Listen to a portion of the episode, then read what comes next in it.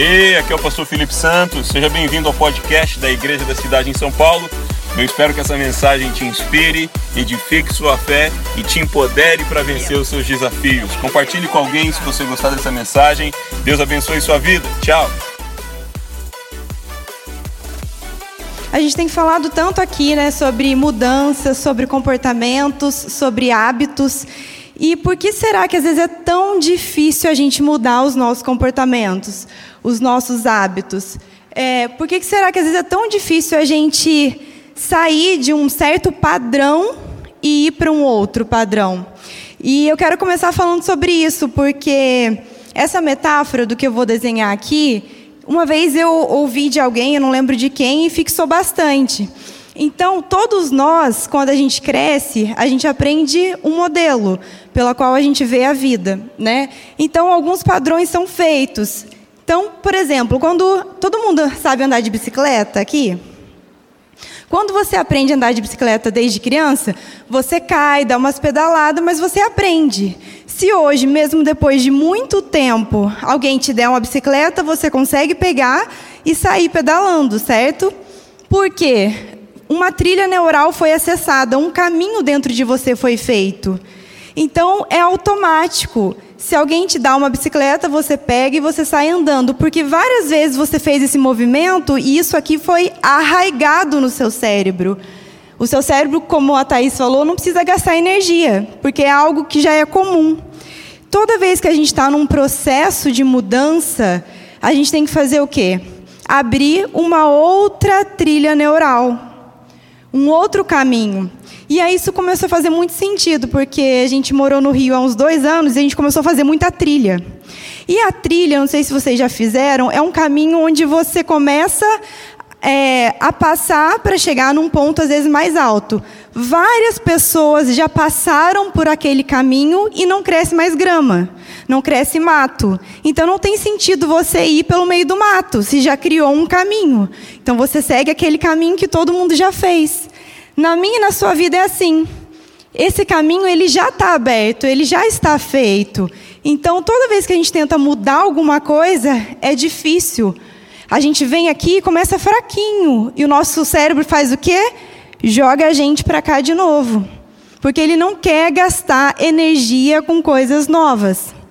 E aí, pode passar o slide para mim, por favor? Eu postei uma pesquisa há um tempo atrás é, no meu Instagram, feita pelo New York Times, onde ele fala que apenas 80% das pessoas conseguem cumprir as suas resoluções de ano novo. Então, a maioria das pessoas tem dificuldade em estabelecer metas e criar novos caminhos. Porque toda vez que você está aqui, o seu cérebro te joga para cá.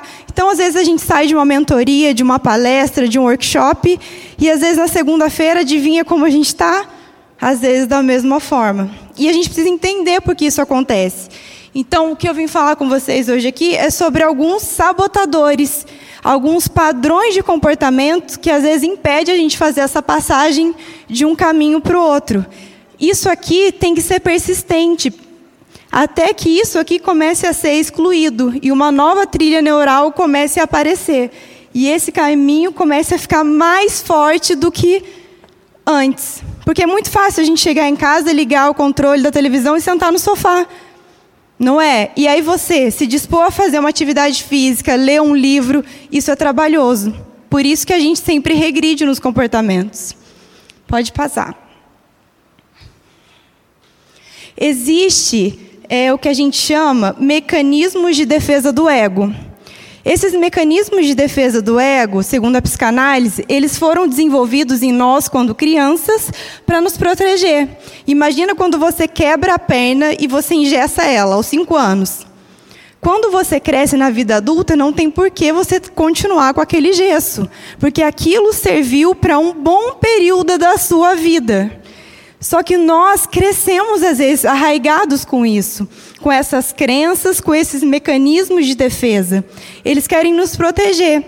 Então, por exemplo, esse mecanismo de defesa, que chama racionalização, ele tenta justificar de maneira lógica alguns maus comportamentos que a gente tem. E, na verdade, ele não, ele não tem consciência disso, do que está por trás, de quais são as nossas reais motivações.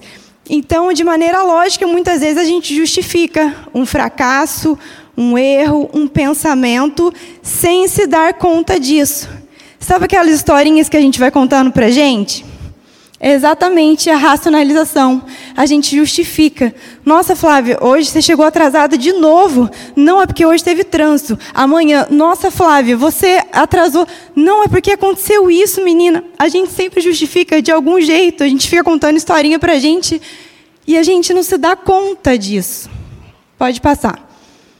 Dois psicólogos, em 1955, eles desenvolveram essa ferramenta chamada janela de Johari. É, o nome de um era Joseph e o nome de outro era Harrington. Por isso, Johari. E o que, que eles descobriram? Que existem mecanismos de defesa que a gente às vezes não conhece. E aí eles fizeram essa ilustração para demonstrar o que todos nós às vezes não conhecemos, ampliar um pouco o nosso conhecimento sobre nós mesmos. Passa, por favor. Aqui está maior. Então, o que, que eles falam? Que todos nós temos quatro quartos dentro de nós. O quarto um, se vocês repararem, tem uma janela para o eu e uma janela para os outros. O que, que é esse quarto? É o eu aberto. É aquilo que eu sei sobre mim e que as pessoas também sabem sobre mim. Isso é consciente, isso não é segredo para ninguém. Então, nossa, a Flávia ela gosta de falar em público. Isso é uma coisa que eu sei e isso é uma, uma coisa que as pessoas olham e falam: nossa, a Flávia gosta de um microfone.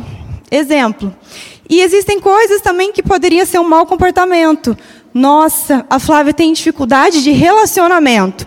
Isso às vezes é uma coisa que eu sei que eu tenho que trabalhar. Alguém olha e fala: Nossa, olha, pelo jeito que ela é, ela parece que ela tem dificuldade de relacionamento. Então não é segredo para ninguém, ok? Eu aberto. O segundo quarto é o eu cego. É aquele que só os outros veem a seu respeito, mas você não consegue enxergar. É o nosso ponto cego.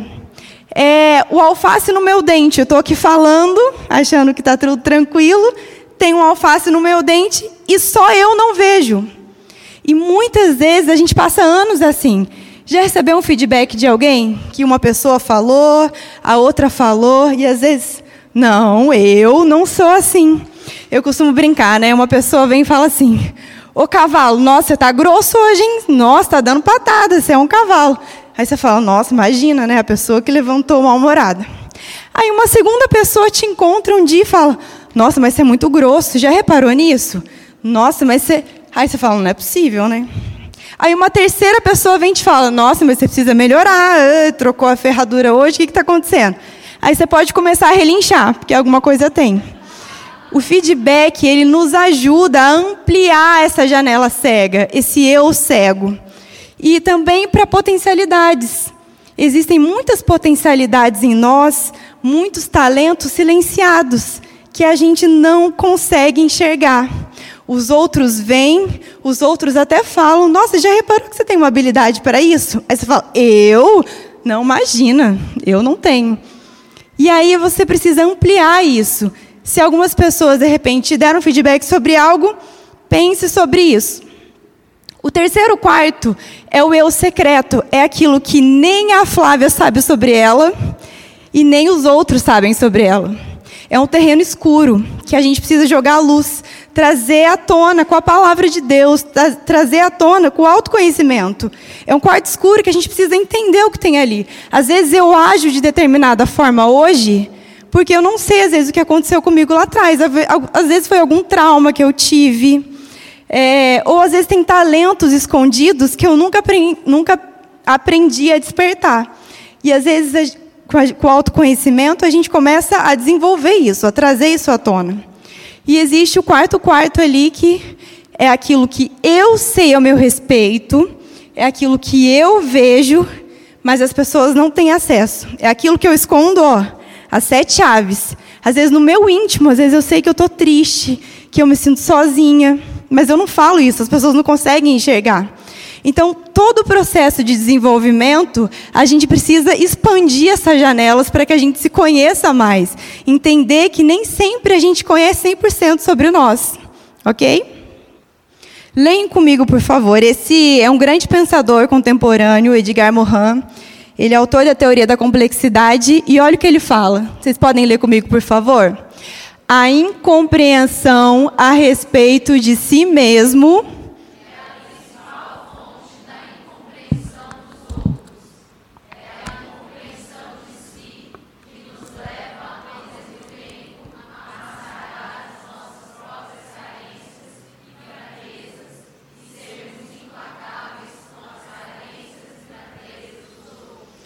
Então, é, conheça a si mesmo, para que você tenha um pouco mais de compaixão com as outras pessoas. Se nós não compreendemos a nós mesmos, quanto mais os outros. E o Xer de Chamini, ele é autor de um livro que chama Inteligência Positiva. E com os estudos dele, ele descobriu que existem sabotadores que atuam em nós. São personagens que ele perso personifica né, dentro de personagens, que é um conjunto de crenças, de comportamentos, é, que fazem com que a gente não avance. Né? Então, por que, que às vezes a gente determina algumas metas e não consegue? Porque às vezes a gente acha que aquilo é embutido em nós. Nós somos assim. Ah, isso é da minha personalidade, por isso que eu sou assim. Não, só que existem agentes que sabotam muitas vezes a nossa mente. E existe também o que a gente chama de QP, que é o coeficiente de positividade. É o quanto a sua mente trabalha ao seu favor. Então, vocês fizeram algum assessment, né? Todo mundo preencheu? Sim? Sim, não? Então, depois, depois a gente manda, para quem não fez, a gente manda o link. Aí vai, vai falar assim, a sua pontuação do QP. A pontuação que deu aí, para quem tem, ela fala de quanto a sua mente tem trabalhado ao seu favor. Porque a nossa mente ela pode ser a nossa melhor amiga ou a nossa pior inimiga. Depende se ela vai estar trabalhando ao seu favor ou contra você.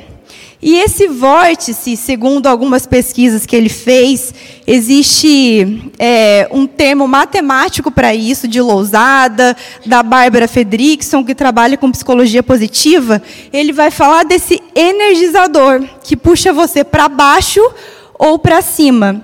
Então, o ponto de virada que ele fala aqui é 75 é o QP 75. Se você tem um QP abaixo de 75, é muito mais fácil você ser puxado para baixo negativamente. Não sei se vocês já conviveram com alguém que às vezes você está bem, a pessoa chega e te gasta uma energia que você se sente lá embaixo depois. Quanto mais você tem o seu QP baixo, mais você vai ser influenciado por essa negatividade. Às vezes você é um vendedor, de repente do cliente que entra e suga você, ajuda com que seu dia parece que você chega em casa parece que passou um trator em cima de você. E quanto mais você tiver o QP acima de 75, ele fala que é o ponto de virada. Por quê? A razão de lousada é 3 para 1. Então não é um para um, não é um negativo para um positivo. Para cada um pensamento negativo, você precisa de três positivos para minimizar o efeito daquele pensamento de tão forte que a negatividade é na nossa vida. E a nossa carne ela já se inclina para o mal, né? Paulo falava que o bem que eu quero fazer eu não faço. O mal que eu não quero eu já fiz. Então, essa razão ousada é 3 quartos. 75 é o ponto de virada. Se você tem o QP acima de 75, você tem um, uma tendência a florescimento. E aqui fala né, de, de, da tendência da inércia e fala do casamento florescente, 82, de equipes de alto desempenho. Isso foram várias pesquisas feitas por várias pessoas que eles chegaram nessa numeração. Não quer dizer que se, ah, Flávia, nossa, eu vou me separar, eu tenho QP 40, 30. Não é isso. Segundo as pesquisas, a tendência é muito maior. É claro que, se você respondeu o teste e você estava num dia atípico, por exemplo, um dia antes, aconteceu um estresse de alto impacto, alguma coisa fora do normal, isso interfere no resultado. Ou alguma coisa muito boa também. Nossa, acabei de voltar de férias, 30 dias, estava na praia. É claro que também vai dar muito elevado. Então, faça o, esse assessment num dia comum, para você entender. Isso é um indicador Isso é bem legal. Então aqui estão os sabotadores. Como um conjunto de comportamentos que às vezes atuam em nós. Então, vocês também fizeram um assessment e deu algum um gráfico. Né? O que, que ele fala, gente? Os sabotadores são um fenômeno universal. A questão não é se você tem ou se você não tem. A questão é quais sabotadores você tem e o quão forte eles estão atuando em vocês. E aqui, o primeiro sabotador que aponta é o vítima. Você vai se preocupar no seu gráfico aqueles que deram acima de 7, tá? Porque abaixo de 7, segundo o livro, está ok, é a atuação deles. Se está acima de 6,5 ou 7, é para você começar a, a prestar atenção neles. O vítima, qual é esse sabotador? É aquele que faz você ter sentimentos tristes, ruins, focar no negativo. Às vezes alguma coisa aconteceu lá atrás, uma semana atrás, você está remoendo aquilo. Então, às vezes não é que você é assim. Existe um padrão de comportamento, um sabotador que faz com que você haja dessa forma, que você tenha esses sentimentos destrutivos. Ah, isso só acontece comigo. E às vezes, o que, que ele conta? Os sabotadores, eles contam mentirinhas para a gente para que eles continuem atuando. Para que a gente não descubra eles. É muito difícil a gente lutar com inimigos desconhecidos. Então, a partir do momento que você tem ciência disso, é muito mais fácil você começar a perceber a atuação deles no dia a dia. Então, o vítima ele é exatamente assim. Ele, ele acha que ele vai conseguir um agrado, uma atenção por meio de sentimentos ruins para chamar atenção. E às vezes você nem percebe. Existe o sabotador que é o hipervigilante. Esse sabotador faz com que você fique o tempo todo de orelhas de pé, achando que alguma coisa vai acontecer, algum perigo vai acontecer. Está alerta o tempo todo. Meu Deus, eu vou sair ali, nossa, aquele homem passou, nossa. Sabe, pessoas que não descansam. Chega no final do dia, ela está exausta, exausta, exausta. Isso tem muito da nossa criação. Por exemplo, eu fui criada numa cidade que era, tinha 8 mil habitantes. Passava carneiro na rua, assim, cabrito. E existem pessoas que foram criadas nas grandes cidades, como São Paulo. Então, esse medo da violência e tal, tudo isso interfere o hipervigilante. Nossa, que, nossa ah, eles estão cochichando lá, eles estão falando de mim. Eu acho que eles estão falando de mim. Eu acho que eles não estão gostando. Que... Sabe, aquelas pessoas que ficam o tempo todo. Aí aquela pessoa vai me trair. Então, esse sabotador faz com que você fique o tempo todo vigilante. E aí ele fica contando, ele fica, não, se eu não me cuidar, as pessoas vão me trair. Se eu não me cuidar, não, alguma coisa ruim vai acontecer e faz com que você acredite nisso. O inquieto é aquele sabotador que não deixa você focar em nada. Eu estou vendo a Z ali, ela foi minha coach e não é ela, tá? Eu, te, eu atendi uma pessoa que ela vendia Mary Kay, Avon, vendia Tupperware, vendia pão de mel, colocava cílios. Ela não parava. Ela não parava. E aí não tinha foco, não tinha resultado. Ela queria fazer tudo ao mesmo tempo. Esse sabotador faz com que você não fique sozinha consigo mesmo. Você tem medo, às vezes, de se enfrentar, de olhar para dentro. Então, o tempo todo a sua mente está ocupada. Não deixa você parar. Então, preste atenção nisso. Existe o sabotador prestativo. Esse sabotador, ainda mais nós, né, cristãos, de ajudar o próximo. E a gente tem que aprender, às vezes, a se separar. Porque, muitas vezes, você coloca o próximo muito à frente de você. E você mesmo, você se esquece. Então, é ajudar o próximo, mas é fazer algo por você, por favor. Já viu aquelas pessoas que às vezes não têm o dinheiro, mas elas tiram do dela e dão para o outro, e aí a conta dela fica aberta? É dificuldade, às vezes, de falar não. É dificuldade, às vezes, de falar, opa, peraí, até que ponto? Legal, vou ajudar, vou contribuir, mas sem atrapalhar, às vezes, nas suas metas, nos seus afazeres. O prestativo ele tem uma linha muito tênue mesmo, entre você contribuir e o que, que esse, esse sabotador, como ele atua? ele faz às vezes com que você queira também aceitação através de ajuda. Queira tapinha nas costas, aplausos. Gente, quando a gente lê isso, por que, que eu falei da janela de Johari, do eu cego? Primeira coisa, quando a gente lê, a gente fala, não, não, eu não. Eu também, eu dei, deu altíssimo, deu 9,5 prestativo. E aí você fala, não, não, isso, imagina, eu ajudo o outro porque eu realmente gosto. Mas a gente se olhar mesmo, peraí, será que eu estou buscando, às vezes, aplausos, ser reconhecida? Às vezes é, inconscientemente, a gente precisa trabalhar isso, ok? E o hiperracional, ele é muito racional, o nome já fala. Ele tem dificuldade de deixar com que as pessoas se aproximem. Ele tem dificuldade de expor as costelas quebradas. Então, opa, chegou ali no assunto emocional, chegou na proximidade, na intimidade, ele já corta, porque ele acha que isso é perca de tempo. Só que isso é uma capa, é uma defesa. Isso impede com que você tenha relacionamentos sólidos, porque você fica só no superficial. O hiperrealizador, ele não deixa você parar também, porque ele fica querendo te mostrar que você só vai ter um valor de acordo com as suas conquistas. Então, ah, não, se eu ganhar tanto aí, eu vou. Não, se eu passar naquele, naquela entrevista eu vou me provar. Ele não deixa vocês comemorar aquilo que você já conquistou. Aí você fala, nossa, Flávio, mas isso é bom, ele não me deixa acomodado. Mas isso é ruim, porque às vezes você não é grato pelo aquilo que você já tem. Você sempre fica, parece que você sempre é, vai validar o seu valor de acordo com as suas conquistas. E não pode ser assim.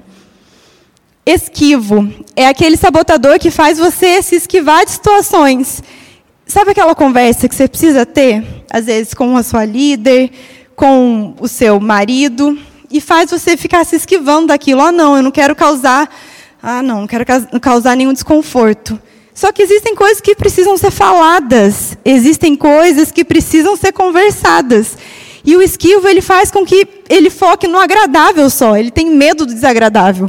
Só que existem situações que ficam em abertas por anos, feridas abertas por anos, por não para não tratar olho no olho, para não ter conversas sinceras. Então a gente precisa ficar atento. Existe o sabotador insistente, que é o perfeccionista. Ele tem um alto padrão, então ninguém consegue chegar no padrão dele, ele se sente frustrado também. Porque nem ele às vezes consegue colocar e chegar no padrão que ele colocou. Então, assim, ah, não, é, ô, Tati, você consegue fazer isso aqui para mim? Ah, não, pode deixar que eu faço, porque ninguém vai fazer do jeito que eu faço. Já viram isso? Não soltam, não delegam porque acha que só o padrão, só aquela pessoa que faz certo. Preste atenção nisso. No relatório de vocês tem lá toda a descrição. Peço para vocês lerem depois. Que o controlador, ele quer estar o tempo todo no controle. Se eu não controlar, se eu não determinar, as coisas não vão acontecer. Se eu não colocar ordem aqui, as coisas não acontecem.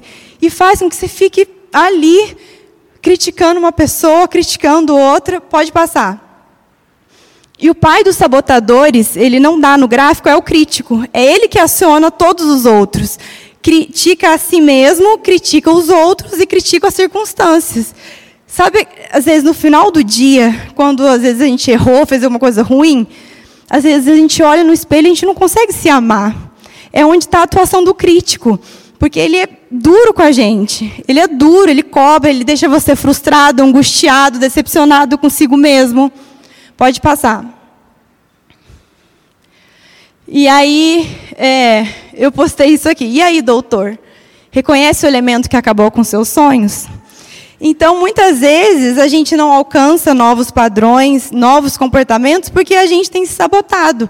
É, a maior parte do tempo, ao invés da nossa mente estar trabalhando a nosso favor, ela tem nos sabotado. Por isso que, às vezes, a gente não sente que não consegue ultrapassar o teto de vidro. Tá?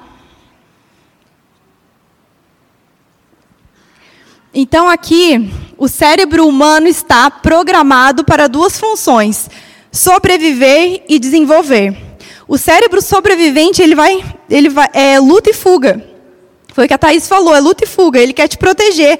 Então, o cérebro sobrevivente, se ele está no comando, ele já vai achar as coisas negativas e os sinais de perigo. Mas nem sempre tem. Ele vê coisas onde não tem. E o cérebro QP, que é o nível de, de, coeficiente de positividade, ele busca oportunidades, ele busca criatividade, ele busca entender as coisas que às vezes a gente não vê.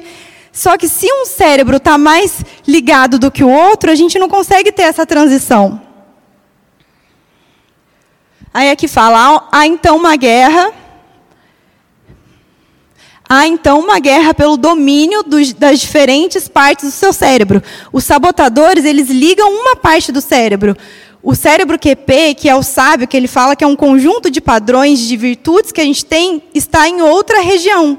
Não tem como a gente ligar as duas ao mesmo tempo. Uma vai estar no comando. Então, quais são as estratégias para a gente trabalhar com esses sabotadores? Primeira coisa, enfraqueça os seus sabotadores. Como? Você observando eles no seu dia a dia já é um passo. Porque se a gente não consegue lutar com aquilo que é invisível, a gente trouxe a consciência, a gente trouxe à tona isso. O que eu sempre recomendo é é, imprima o resultado que deu e sublinhe aquilo que você se identifica. Nossa, ó, verdade, isso aqui está falando. Até uma coach minha essa semana, ela mandou mensagem e falou assim: pelo amor de Deus, essa é a frase da minha vida. É, ela, é, o insistente dela deu muito alto, e aí lá fala assim: eu sou responsável pelas confusões que eu encontrar na minha frente. Então ela acha que ela tem que resolver tudo. E às vezes você está acreditando naquilo, você vive em cima daquilo. Então observe. É, sublinhe aquilo que você mais se identifica para você observar eles no dia a dia. Apenas você fazendo isso, eles vão começar a diminuir, porque você está observando. Fortalece o seu sábio. O sábio é um conjunto de virtudes que a gente tem. Então, é a gente entender e começar a olhar as coisas com uma outra perspectiva. Não de luta e fuga, não de perigo, não de, nossa, meu Deus, que coisa ruim que aconteceu. Não, mas o que, que aquilo tem? Qual é a dádiva que aquilo me traz? Aí tem a história do, do garanhão, né? Que tinha um fazendeiro que tinha um garanhão. E aí ele inscreveu o garanhão num, num, num campeonato. E o garanhão ganhou. E aí o filho ficou super feliz e tal. E aí os ladrões da região viram, nossa, esse garanhão ganhou o campeonato, ele está valendo muito mais, vamos lá. E roubaram o garanhão. E aí os vizinhos vieram e falaram assim, pô, que azar, hein? Aí ele falou, o que eu sei? sobre o que é bom e sobre o que é ruim. Aí, ok, o garanhão foi roubado e o garanhão consegue voltar depois e traz umas éguas selvagens junto com ele. E aí os vizinhos vêm e falam, pô, mas que sorte, hein? Ele fala, o que eu sei do que é bom ou do que é ruim? Aí depois o filho tenta domar uma dessas éguas, sobe em cima da égua, cai e quebra a perna. Aí vem os vizinhos e falam, poxa, mas vocês não têm sorte, né? Ele fala: o que eu sei sobre o que é bom e sobre o que é ruim? E aí depois vem a, a, a tropa imperial e recruta meninos pra, para a guerra. Meninos que estejam em condições de lutar. Todos os meninos são recrutados e o filho dele não. E aí os vizinhos nem se atrevem a irem mais, né? Porque sabiam que ele respondeu: o que eu sei sobre o que é bom ou sobre o que é ruim. Então, a perspectiva do sábio das nossas virtudes é olhar para os acontecimentos com, outra, com outro olhar. Poxa, isso aconteceu. Eu lembro quando o Ederson fez uma prova, ele estava bem na época de, de ser, é, de mudar de cargo na empresa, e era ele mais uma pessoa fez a prova e ele não passou. E a gente ficou, poxa vida, a gente não mais eu, né? Aí, nossa, podia ter passado, porque aí ia ser promovido e tal. E aí, enfim, isso não aconteceu. A gente mudou para o Rio, foi uma das melhores coisas que aconteceu com a gente.